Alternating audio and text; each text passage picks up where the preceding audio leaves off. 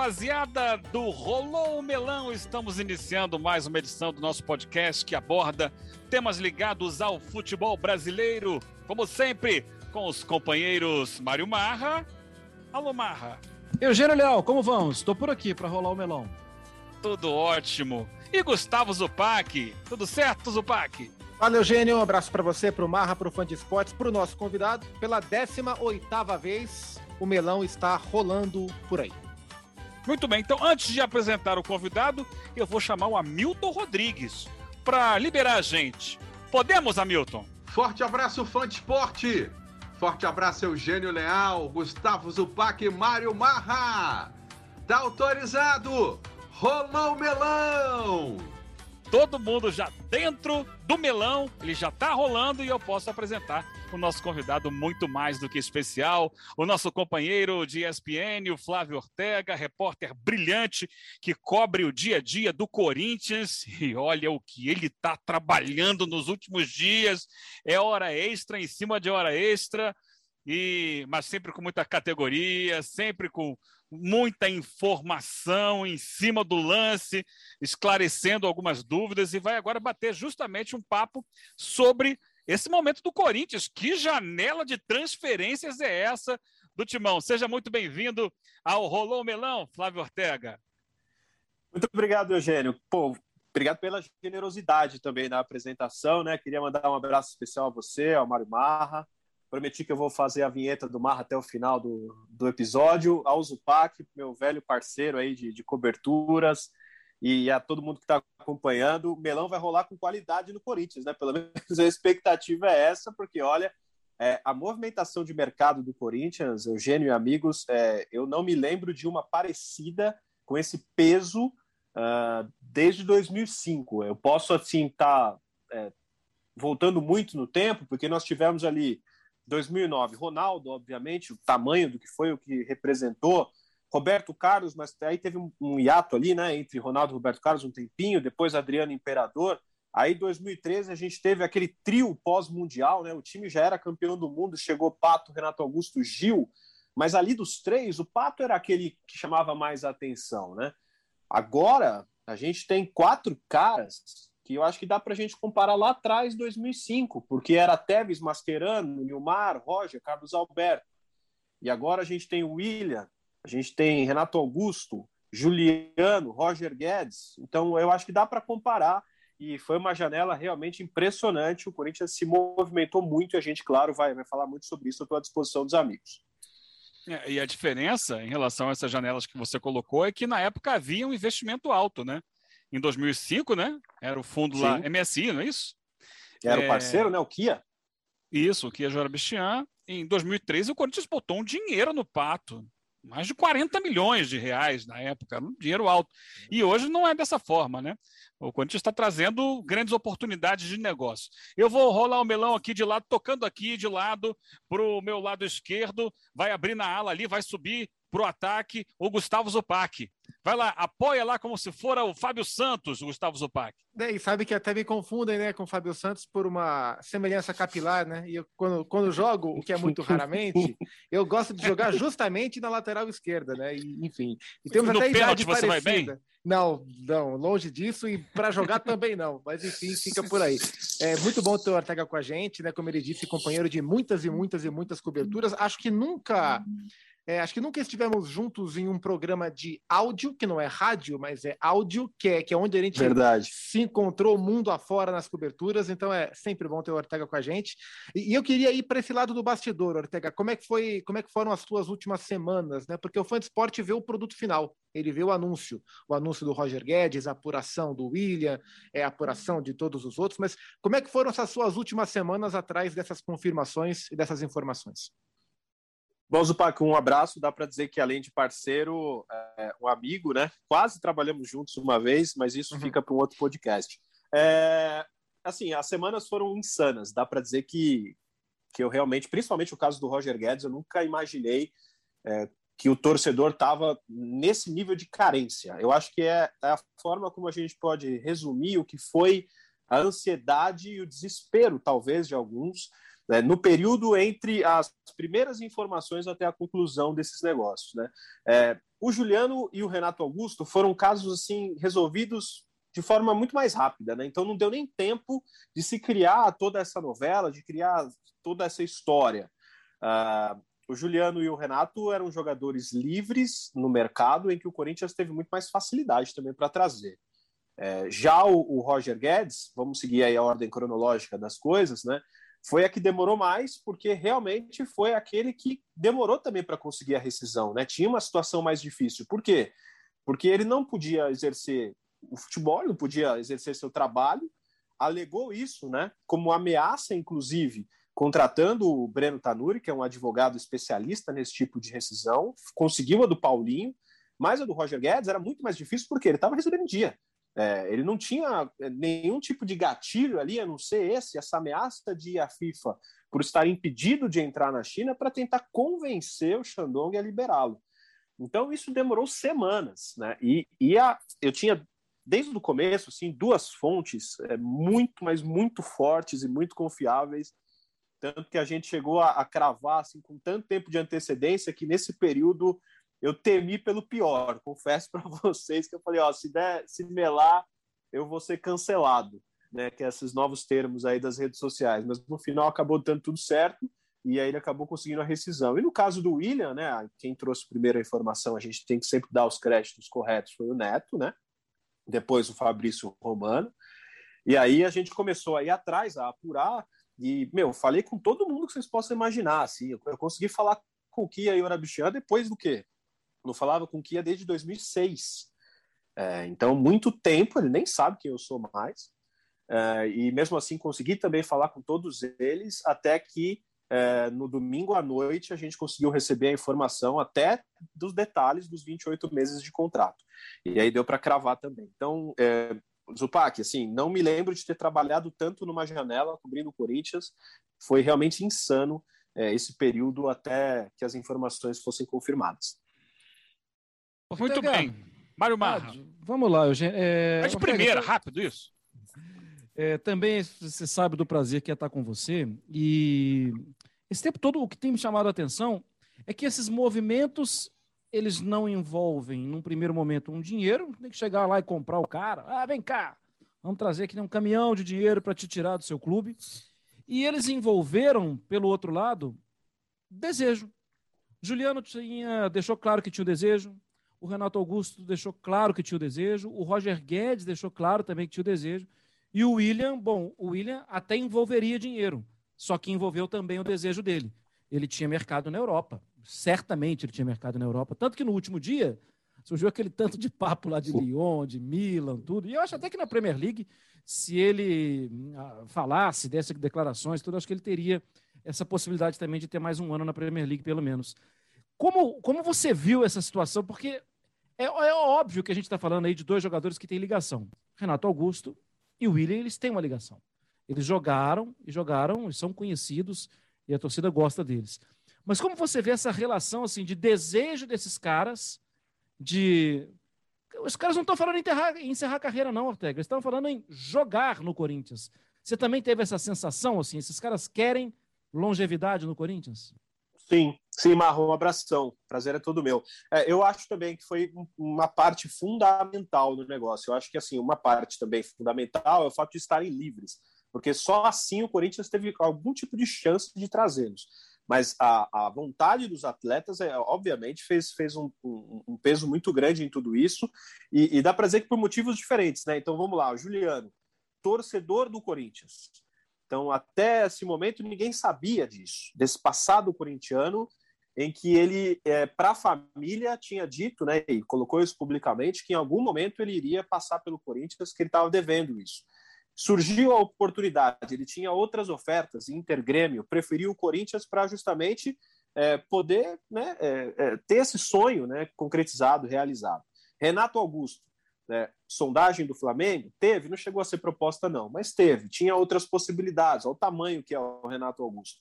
Ídolo do Corinthians, voltar para um lugar onde ele conhece todo mundo, é, sabe que está adaptado, já jogou com os outros caras que ainda estão lá, então isso pesou demais também. É, William, cria do terrão, um sonho do pai de tê-lo de volta. Inclusive, entrevistei o seu Severino, que é o pai do William, disse que para a Itália o William não queria jogar de jeito nenhum. É, pelo estilo de jogo, pelos técnicos que estão lá. O único com quem ele trabalharia seria o Mourinho novamente, é, que foi, segundo o Severino, o técnico do William na Europa, o melhor que o William é, classifica, mas só chegou uma pequena sondagem do Milan, então não interessava. E o Lyon, quando chegou, já era tarde demais. E no caso do Roger Guedes, Roger Guedes, sim, Atlético Mineiro, Grêmio, Corinthians, preferiu o Corinthians pela, pelo ambiente, né? pela amizade com o Fábio Santos, por ter jogado com o Gil, por ter é, é, convivido com o Renato Augusto na China. Então, é, realmente chamou muito a atenção, né? Como o Corinthians criou um ambiente em que é favorável trazer esses caras, né? É atrativo para esses caras, ao mesmo tempo que a parte financeira, o cara está ali recebendo a informação que o salário de agosto atrasou 15 dias, que não tem fluxo de caixa, que a situação financeira é difícil. Então o cara deixa isso de lado, Marra, confiando num bom ambiente na palavra de dirigentes que os outros jogadores dizem que cumprem as promessas. Então é, é realmente ambíguo nesse, nesse, né, nesse primeiro momento, mas chama muito a atenção mesmo.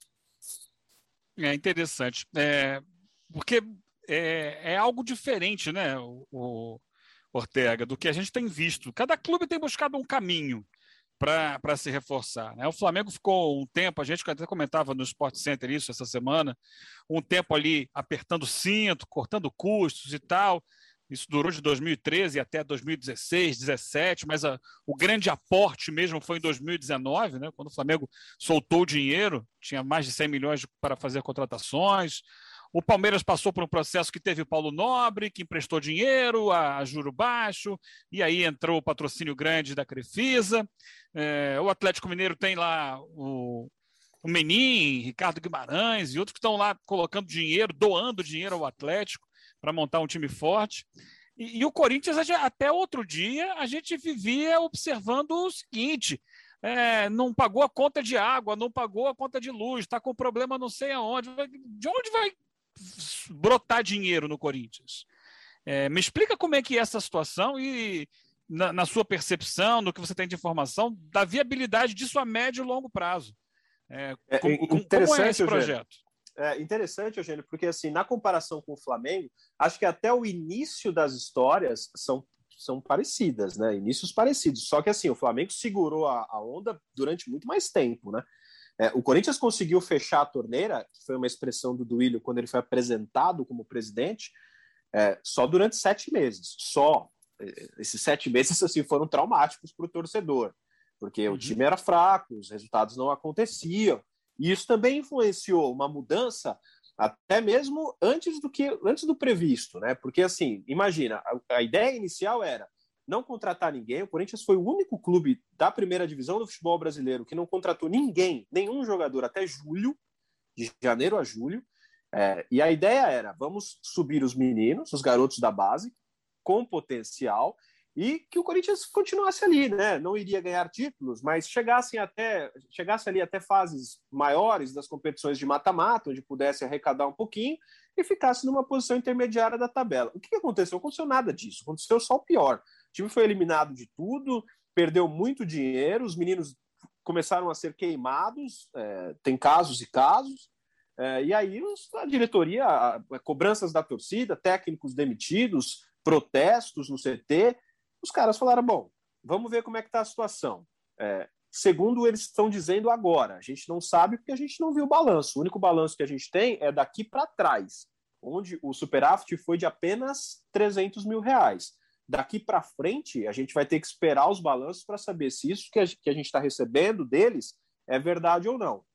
Nesses sete meses, eles conseguiram fôlego financeiro, é, dispensaram 23 jogadores. Desses 23 jogadores, entre rescisões e empréstimos, uma economia, são números aproximados, de 5 milhões de reais. Então, a folha de 16 caiu para 11, é, de 15 caiu para 10, é o que a gente já ouviu com a chegada dos, desses quatro grandes jogadores, é, ainda se paga 25% a menos de folha mensal do que se pagava no ano passado, no fim da gestão do André Sanches. E além desse fôlego de 25%, com um time melhor, eles estão imaginando uma melhor colocação nos campeonatos para melhor arrecadação. E a grande novidade é que a partir do ano que vem o Corinthians conseguirá renda de bilheteria do estádio, um percentual importante de renda num novo acordo com a Caixa. Então, tudo isso é dinheiro novo que eles chamam. Repito, Eugênio, Marra, Zupac. A gente não sabe se isso é verdade. A gente não tem como saber. Como que a gente vai saber isso? Quando a gente receber os futuros balanços financeiros. Né? Só assim a gente vai saber se isso é verdade ou não. É, eu até, assim, e essa conta do salário liberado para contratar os jogadores, né, principalmente o, os três primeiros, né, o Juliano, o Renato e o Guedes, essa conta me faz sentido, né? Porque o Corinthians tinha um time muito caro e assim, o que mais me espanta nessa história toda não é o que o Corinthians vai gastar agora, é o que o Corinthians gastava em janeiro para ter o time que tinha, o tamanho da folha Sim. salarial do Corinthians para ter o time fraco que tinha. Isso era impressionante como a gestão do futebol do Corinthians foi muito mal feita nos últimos anos. Mas o Corinthians até o gasta, gasta errado, né, Zupa? Gasta muito Exato. e gasta errado, né? Uhum. Exatamente. E aí depois fica tentando remediar, né? Aí agora o Corinthians abre espaço para contratar esses jogadores, uh, poderia abrir o espaço e usar esse dinheiro para outros fins, para reestruturar economicamente o clube? Poderia, é, mas é uma aposta, né? Que, como o Ortega falou, de, de, gerar outro tipo de receita. Isso me faz sentido. Mas aí vem o William, é, e até o do William deu uma entrevista à Gazeta Esportiva, um pouco antes do William, dos meninos serem contratados aí. E aí ele fala, depois do, do Renato e do Juliano, ele falou: ó, temos fôlego para mais um grande reforço, que era o Roger Guedes. Aí vem o quarto grande reforço, que é o William. E aí agora se fala em parceiro para pagar. Essa história de parceiro para pagar, eu já fico muito mais preocupado, porque não é uma coisa certa. Pode conseguir o parceiro, aí daqui a sete meses o parceiro vai embora, quem é que paga o William? É, como é que fica essa situação? É, você tem alguma informação sobre isso, Ortega, sobre parceiro para pagar o William? Ou o Corinthians vai pagar o William? Sim, é, eu tenho, não tenho ainda qual parceiro, é, mas eu tenho que o modelo de negócio não é o parceiro pagar o William. É, o Corinthians vai pagar o William e ajudado com o dinheiro que vai receber de ações de marketing que o parceiro fará com o William. Não sei se deu para, não sei se fez sentido, mas é, é, é, mais ou menos isso. Então, por exemplo, o que eu tenho é que é uma empresa de tecnologia. É, um falou que é uma de, de moeda de, de, Bitcoin, de moeda eletrônica, outro é, enfim, falou que é de computação, de, de, jogos, de apostas. A gente não, não tem ainda essa informação, talvez mais para frente, quem estiver ouvindo aí o episódio é, já tenha essa notícia, inclusive, já confirmada e com mais detalhes. Mas uh, o, que, o que eu sei é isso. Assim. Então, uh, o Corinthians hoje, segundo Wesley Mello, que é o diretor financeiro, ainda consegue pagar o William dentro dessa folha que nós citamos há pouco, mensal, reduzida. Ela ainda continuará reduzida com o William. É, com o acréscimo do dinheiro que vai entrar dessa ação de marketing, parceria, é, o William será facilmente mais pago. Então, é, ou pago mais facilmente, digamos assim, é, luvas e salários. Então, é o que eu tenho hoje. Uh, e é tudo muito nebuloso, né? É tudo muito assim é, que a gente tem que ir é, acompanhando passo a passo para saber se lá na frente isso vai ser verdade ou não. Ortega, vamos lá. É, se a gente para para pensar, é, indo um pouco mais para o campo, o Silvinho ele foi mexendo no time. A gente até brincava no Sport Center de hoje que no início da competição o comentário do Corinthians era um comentário bovino, né? E o Corinthians, hum, ninguém sabia o que podia acontecer. O tempo foi passando e o Corinthians, bom time. E o Corinthians de hoje é muito bom time. Em algum momento, antes do Corinthians ser bom time e até muito bom time, muito bom time, pelo elenco que está hoje, o Silvinho correu risco? Olha, Marra, é, não correu risco de ser demitido, não chegou nesse ponto, assim, pelo que eu, que eu acompanhei, a, a pressão foi muito forte externa. Interna, é, teve uma, uma invasão, não invasão não, vai, mas uma ida da torcida organizada até o CT, onde é, esses líderes de torcida, isso é algo que está no DNA do Corinthians, infelizmente, porque eu sou radicalmente contra, mas é, passa presidente, entra e sai presidente, e os caras continuam entrando e conversando com o jogador, fazendo palestra para o jogador. E aí, nesse dia, é, segundo essas lideranças, é, foi dado ao, ao, ao, Silvinho, pelo, pelo Duílio, sete jogos. É, nesses sete jogos, ó, gente, confiem que em sete jogos as coisas vão mudar, mas em nenhum momento esses, desses, esses sete jogos foram um recorte para ou nesses sete jogos vai bem ou mandamos o Silvinho embora. Não, até porque não existe hoje um nome que possa entrar ali e ficar no lugar dele. É, então, não. Mas a, a, pressão era muito forte realmente. E, e, e, nesses sete jogos, cinco se passaram com, com grande desempenho, inclusive, né? É, entenderam os dirigentes, já sabiam das possibilidades de mercado, Mar. Então, assim, bom, a gente só pode avaliar o, o trabalho do Silvinho quando a gente estiver trazido, é, é, com esses caras aqui, né? Contratado esses caras aqui que nós já estamos conversando, e nada, porque inclusive tinha o Paulinho além dessa lista e não o William. O William surgiu só de última hora. Os reforços chegaram, os resultados começaram a acontecer e as coisas melhoraram. É, é, só queria devolver com uma pergunta para o amigo, se eu puder. É, você acredita, Marra, que esse bom time é, já é agora sem os reforços ou já contando com os reforços, você imagina que será um bom time? Ou você Não, já eu... acha que o Corinthians hoje é um bom time? Eu já acho que o Corinthians tem possibilidade de ser. Eu já acho que o Corinthians é um bom time. O Campeonato Brasileiro é o campeonato da irregularidade, que tem alguns times que são regulares, setinha para cima. Acho que o Corinthians tende a ser um time regular com setinha para cima. É, mas eu entendo perfeitamente alguns vacilos, porque o trabalho é muito novo, né? O trabalho é muito recente, muito jovem, e é um trabalho em mudança. É um trabalho com F5, com a tecla apertada no, no F5 lá cravada, porque está chegando o jogador o tempo inteiro. Agora, a sensação que eu tenho é que, com a permanência no trabalho, com os jovens que estão ao redor, porque eu acho, e aí está um ponto também que acho que é bom para discussão, né? Ah, tem, tem jovens em todos os setores do time. Esses jovens vão perder espaço?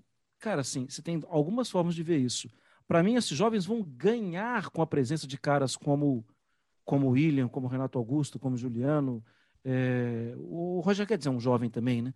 Eu acho que, acho que o ambiente faz bem para o Adson, entende? Acho que por mais que um, um, jogo ou outro ele fique na reserva, ou, ou talvez nem entre, eu acho que ele vai estudar com bons professores. Eu acho que isso potencializa. E a minha expectativa para a próxima temporada é do time deixar de ser bom e ele passar a ser muito bom. Porque aí tem mais. A gente está em agosto, setembro, é. aí tem mais três, quatro meses pela frente, com mais maturidade e com esses caras em forma física. Porque isso é outra coisa também, né? Eu não esperava do Renato estar tá jogando agora, sendo sincero. Sim. Eu esperava que ele começasse a jogar daqui Eu acho que esse é, um, esse é um ponto, porque assim, é, no papel, acho que é não é difícil escalar o Corinthians no papel. É, no papel tem todos esses jogadores badalados, os caras de Copa do Mundo. É, o papel comporta o Juliano, o Renato, o William, o Roger Guedes, o Jô, todo mundo junto. Mas tirando o Roger Guedes, nessa linha para frente, é um time todo ele com mais de 30 anos, né? Então será é, que a o média... vai a média é, sobe e média sobe. Média claro. Será que o William, Subiu de 20, Silvinho... 28 para 32. É, então, ele vai conseguir montar um time que, que consiga recompor, porque é, que o Corinthians vai jogar melhor, isso é muito nítido. Agora, quando não tiver a bola, como é que ele vai fazer? Então, eu, por exemplo, já acho que ele vai tirar o jogo do time. Eu acho que ele vai colocar o Roger Guedes mais como uma figura central e vai colocar um dos meninos, ou o Watson ou o Mosquito, acho até que é o Mosquito, por característica, que ele é mais ponta mesmo. Eu concordo e o Também do outro lado. Né? E, e sobre a questão do trabalho, é, tem, um, tem uma coisa que me chama muito a atenção. É, eu entendo que o trabalho teve as oscilações, acho que o trabalho não começou bem, depois teve uma crescidinha, depois teve uma estagnação e agora cresceu de novo. Mas mesmo dentro dessa gangorra, é um time que perde pouco. Assim, se a gente olha para o Campeonato Brasileiro, o Silvinho perdeu na estreia, onde ele mal conhecia os caras, e depois ele só perdeu para os melhores times do campeonato. Ele só perdeu para o Flamengo, para o Atlético, para o Red Bull Bragantino e para o Fortaleza, ainda empatou com o Palmeiras. Não perdeu para ninguém além desses times que são os melhores, né? Então, e quase tudo em casa, né? Quase tudo em casa, porque é um estádio sem torcida, né? E acaba é. tendo um efeito reduzido. Então, acho que dentro das oscilações, o trabalho tem uma, uma, uma regularidade, uma consistência de resultados que é, foi importante para o Silvinho. E agora ele tem as ferramentas para tentar fazer o time crescer, né? É, e vai ter mais pressão, porque agora tem ferramentas. É, Ortega, é, já sair do campo e partir para a esfera política do clube. Sim. Porque a gente tem. Até outro dia estava vendo você fazer o balanço dos 100 primeiros dias, acho que foi isso, da gestão do Duílio. Sim. É, a gente tem um Duílio que historicamente é muito ligado às gestões anteriores, esteve presente né, em várias funções, em vários cargos, em gestões do Andrés, por exemplo, e agora ele é o cara que comanda isso. O que representa na vida política do Corinthians é essa, esse momento? O que representa para ele especificamente? E uma pergunta: é, tem mais alguém que, junto com ele, vai surfar essa onda? Olha, Eugênio, a política do Corinthians ela tentou, digamos assim, nessa última eleição, a criação de uma oposição mais forte. É, eles é, recuperaram um nome que estava há muito tempo afastado do clube, o ex-presidente Mário Gobi, que também fez parte dessa turma toda no comando há muito tempo, o transformando em uma oposição, uma via ali de centro, um centrão, vai, se a gente colocar assim, direita, esquerda, centrão, é, mas ele acabou cometendo alguns deslizes por uma personalidade muito forte e aí acabou também, inclusive, perdendo para um candidato é, menor, que era o Augusto Melo, que acabou ficando até com uma votação maior na última eleição. O Duílio ganhou com absoluta tranquilidade. Então, assim, o Corinthians continua por mais um período, por mais uma década, dá para dizer assim, sem uma oposição forte, e isso vai fazendo perpetuar aí a turma da famosa renovação e transparência. O que aconteceu foi que no começo, a, minha impressão foi do Duílio tentando se desligar um pouco da imagem do Andrés, de ser um cara do Andrés, um braço do Andrés, porque o ex-presidente André Sanches ele acaba o último mandato dele assim é, perdendo muito da credibilidade da boa imagem que ele criou no começo dele como dirigente quando ele assumiu um Corinthians rebaixado numa reconstrução com títulos importantes com um trabalho de marketing interessante é, uma personalidade controversa sim mas é, para o clube foi um bom presidente né trouxe é, conquistas dentro e fora de campo, desde estrutura até títulos que o torcedor nunca teve. E aí o, o fechamento da era do André Sanches, Eugênio, assim, foi da pior maneira possível, né? Acusações, é, contratações que não deram certo, o dinheiro gasto de forma equivocada, é, então assim, de, até ameaças de impeachment. Então o Duílio tentou começar se desligando um pouco da imagem do Andrés, acabou tendo um pouco de dificuldade, trouxe com ele uma outra personalidade forte da, da direita ali, que é o Roberto de Andrade, ex-presidente, que assumiu o comando do futebol, em que os jogadores gostam bastante, confiam muito, e aí voltou tudo como era nas administrações anteriores. Né? Então, a mesma prática, os mesmos empresários, o mesmo estilo de contratação, e, e aí acabou que, no final das contas, esses, esses reforços, agora que chegaram livres e tal, as dispensas, acabam deixando o Duílio num momento bom com o torcedor. Mas, é, repito, que se os resultados não acontecem, se uh, as conquistas não acontecerem, e se continuarem negociações como essa do João Pedro, por exemplo, né, que isso já incomoda demais o torcedor, é o mesmo empresário do Roger Guedes, traz o cara, negociação casada. Foi assim né, com o Johnny Gonzalez. É, então fica, fica a, a vida do, do Willian vai ficar muito difícil de novo, mas por enquanto ele tá, tá super bem com, com o torcedor é, e, e, a oposição no Corinthians de novo ela praticamente não existe. É, o fim da gestão do Andrés foi tão complicado, né, que a gente vê o reflexo agora, por exemplo, os jogadores que o Corinthians precisava se desfazer, né, para abrir esse espaço na folha, o clube simplesmente, simplesmente não consegue nem vender, porque são jogadores que não geram interesse de compra do mercado internacional. Né? Então, o Vital foi emprestado, Léo Natel foi emprestado, com o Corinthians com opção de compra, né? nem obrigação de compra. O Corinthians rezando, ah. rezando para que o Panathinaikos e o, e o Apoel lá do Chipre queiram contratar os jogadores. É, já comemora a limpeza dos, dos salários. Ortega, na sua visão, qual é a melhor das quatro contratações? De quem você espera mais? Nossa, essa é a, é a, pergunta, acho que mais difícil. É muito difícil, muito difícil. Eu acho que o William. O William, é, eu, eu entendo que aí também é, é, é, cria uma certa polêmica. Eu já debati isso com alguns companheiros jornalistas e torcedores no Twitter. Eu acho que o Renato Augusto tem mais história no Corinthians do que o, do que o William. Ele é mais ídolo do Corinthians e, e foi mais jogador no Corinthians do que o William. É, então eu acho, por exemplo, de tamanho, de peso, assim, o cara que, que pega todas essas, é, é, é, essas qualidades, o Renato Augusto. Mas eu acho que o mais importante é, é o William, por representar ainda um, clube forte novamente, um clube que consegue ser atrativo para um jogador de Premier League, para um jogador que não está em fim de carreira. Né? Eu entendo que o William ainda é, concordo com o Marra, né? O Marra já disse algumas vezes, inclusive no Sport Center também, que poderia está em outro clube europeu, concordo, ele ainda tem gás, um, dois, três anos para jogar em alto nível, para até voltar à seleção. É, então, eu me arrisco, vai, Zupac, eu estou arriscando mesmo, hein? É, eu acho que é o William. O William é o mais importante é, para esse momento do Corinthians de reconstrução para voltar a ser um time protagonista. E, e por outro lado, né, Ortega, o, o, único que tem liquidez assim, né, é, é, o Roger Guedes, né? Que é um jogador que é muito jovem Sim.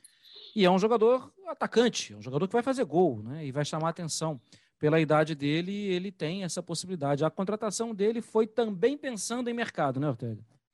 Sim, embora uh, o Corinthians tenha ficado com um percentual baixo dos direitos econômicos.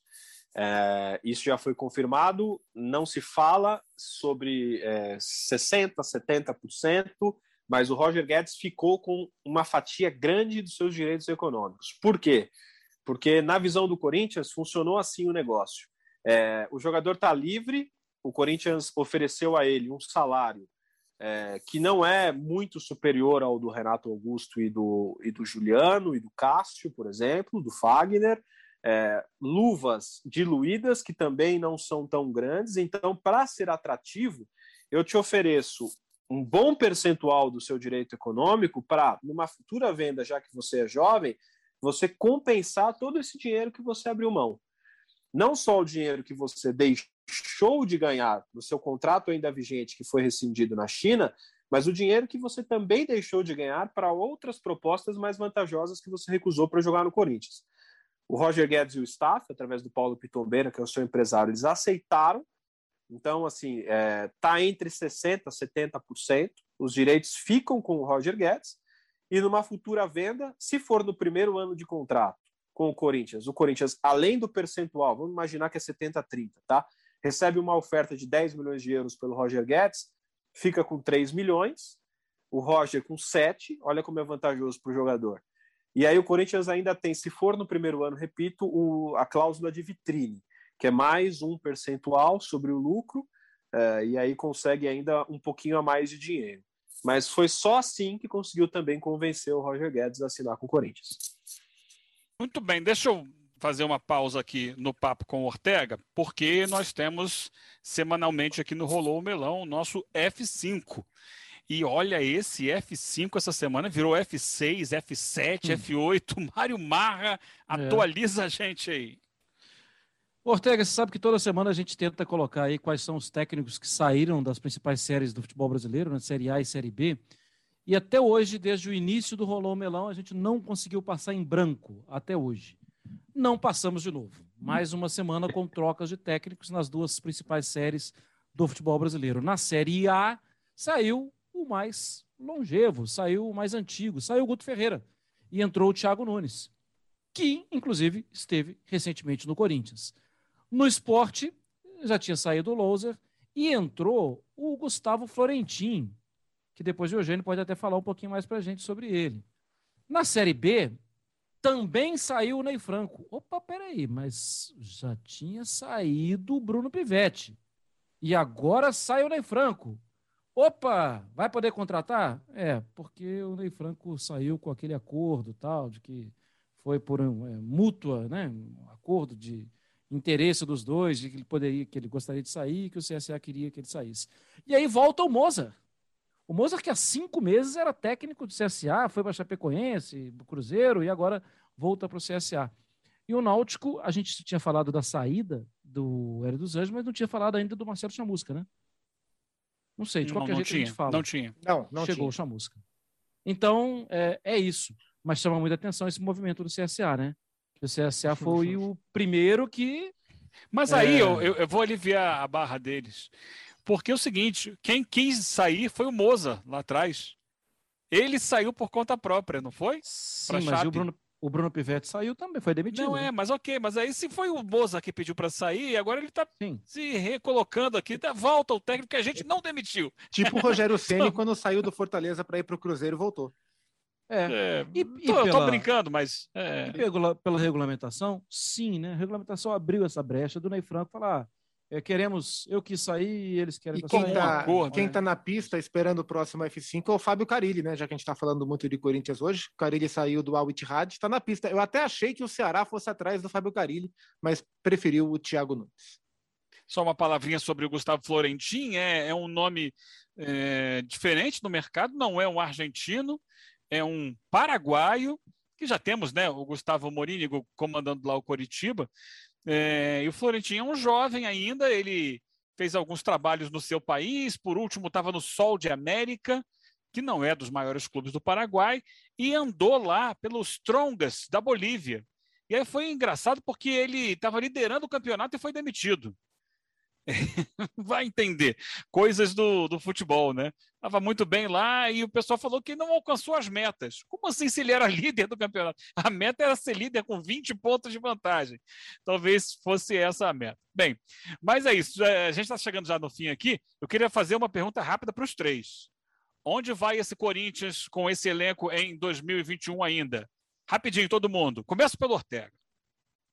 Bom, Eugênio, eu acho que vai beliscar uma vaga na Libertadores. É, e pelo equilíbrio do campeonato, eu entendo ainda ser possível vaga de fase de grupos, vaga direta.